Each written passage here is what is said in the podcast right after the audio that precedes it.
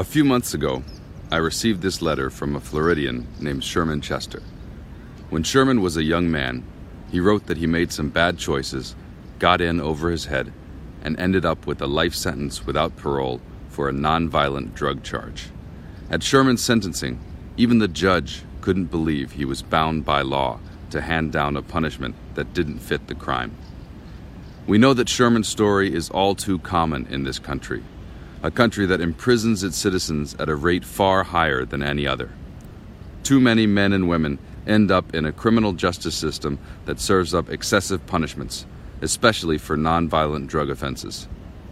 But this is a country that believes in second chances, so we've got to make sure that our criminal justice system works for everyone.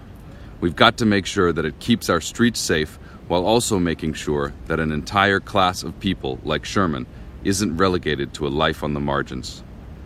Last year, after he served more than 20 long years in prison, I commuted Sherman's sentence and those of many others who were serving unjust and outdated prison sentences.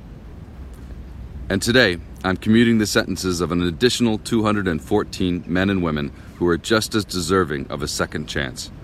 Altogether, I've commuted more sentences than the past nine presidents combined, and I am not done yet. These acts of clemency are important steps for families like Sherman's and steer our country in a better direction. But they alone won't fix our criminal justice system. We need Congress to pass meaningful federal sentencing reform that will allow us to more effectively use taxpayer dollars to protect the public. I hope you'll take a minute to read and share Sherman's letter. The more we understand the human stories behind this problem, the sooner we can start making real changes that keep our streets safe, break this cycle of incarceration in this country, and save taxpayers like you money. Thank you. President Barack Obama.